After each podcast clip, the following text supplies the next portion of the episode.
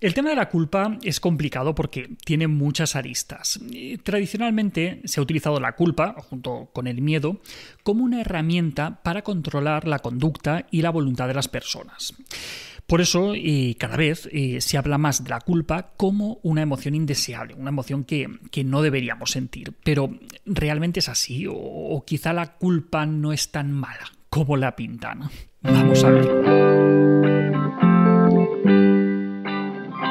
Empecemos por el principio. Eh, ¿Qué es la culpa? Pues entendemos la culpa como un estado emocional desagradable que se origina, que aparece cuando nuestras acciones han entrado en conflicto con nuestros valores o con nuestros pensamientos. Esto es, cuando hemos hecho algo que creemos que no deberíamos haber hecho.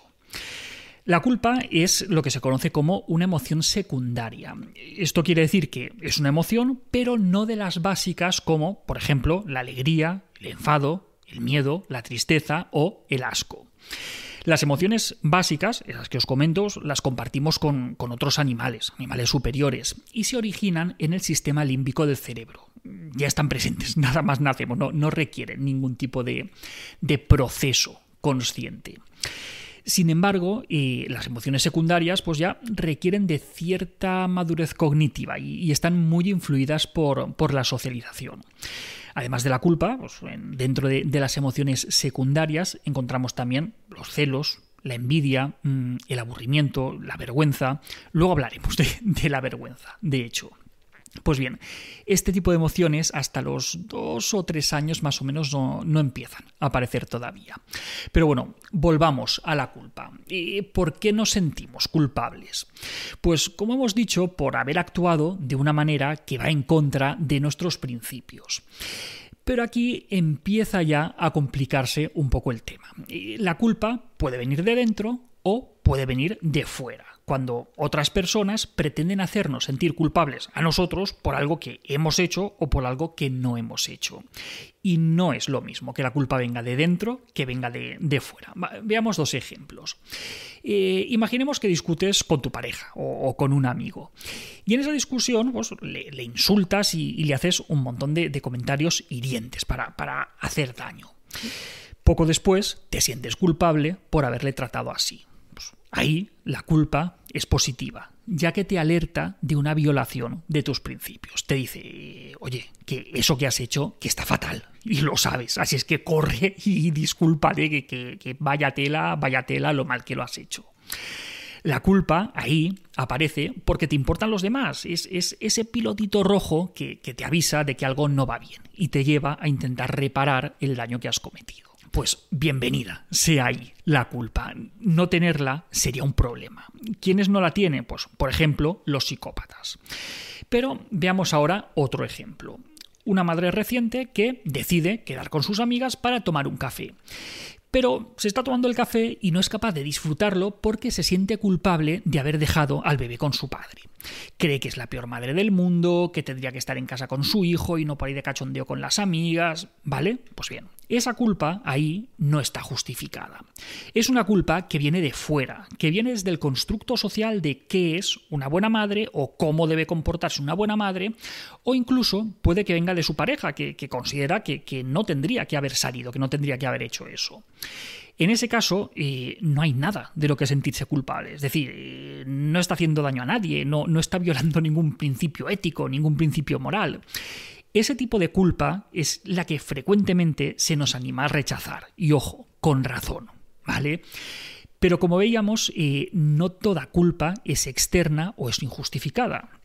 La culpa a veces es una emoción útil que nos indica que hemos actuado en contra de nuestros principios y, evita que más adelante pues, volvamos a hacer lo mismo.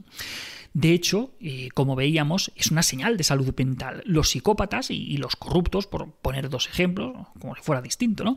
Pero no, sienten esa culpa. Por eso siguen delinquiendo y siguen dañando a los demás. No tienen ese freno interno que es la culpa. Quizás sienten otra cosa distinta, que es la vergüenza, pero, pero culpa no sienten.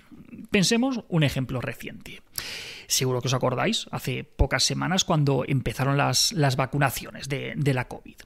Pues algunos políticos, si os acordáis, se vacunaron de, manera irregular. No les tocaba, pero ahí estuvieron para, para ponerse la vacuna. Incluso alguno de ellos acabó dimitiendo. ¿Por qué dimitió? Por presión, por supuesto. hubo una presión popular para que dimitieran. Pero también dimitieron por vergüenza. Ojo, matiz importante, no por culpa, culpa no, por vergüenza. La vergüenza es lo que aparece cuando te pillan, ¿vale? Cuando se ha hecho público que has actuado mal. Pero si nadie te descubre, esa emoción no aparece. La culpa es otra cosa. La culpa es un evento emocional que es privado, es algo contigo mismo. No, no necesitas que nadie te diga que has actuado mal para sentirte mal. Ahora pues, vivimos en un momento en el que se rechaza toda culpa, como si toda culpa en sí misma fuera mala. Y como estamos viendo, no es así, o al menos no lo es siempre. La culpa es una emoción útil y una señal de salud mental. No, no podemos aplicar a todas las situaciones el comodín ese de rechaza la culpa, no te sientas culpable, sino responsabilízate y historias de esas, ¿vale? Pues sí, eh, hay veces que debemos sentirnos culpables. Por eso mismo eh, es importante recordar que la culpa también tiene un papel en la educación de los hijos, al menos como el resto de emociones. Igual que decimos que, que la alegría, que el miedo o que la vergüenza son emociones válidas y que tenemos que aceptarlas, pues lo mismo se aplica con la culpa, al menos cuando se origina ante situaciones en las que no hemos actuado bien. Si tu hijo pega a un amigo, es bueno que se sienta culpable. Si roba, también. No que sienta solamente vergüenza si le pillan. La culpa es lo que evita que vuelva a actuar de ese modo. ¿O queréis que vuestros hijos se sientan indiferentes ante ese tipo de, de acciones? ¿A que no? Pues eso, que no rechacemos de plano la culpa. Analicémosla y pensemos de dónde sale y por qué está presente. Y de esa reflexión surgirá información interesante, como si esa culpa es adecuada o si es excesiva, o si debemos hacer algo para reparar el daño que hemos hecho. Y hasta aquí otra píldora de psicología. Si os ha gustado, pues podéis ayudarnos compartiéndola. Además, tenéis muchos más vídeos y muchos más artículos en el canal de YouTube y en albertosoler.es. Y en todas las librerías, nuestros libros, Hijos y Padres Felices y Niños sin etiquetas. La semana que viene, más. Un saludo.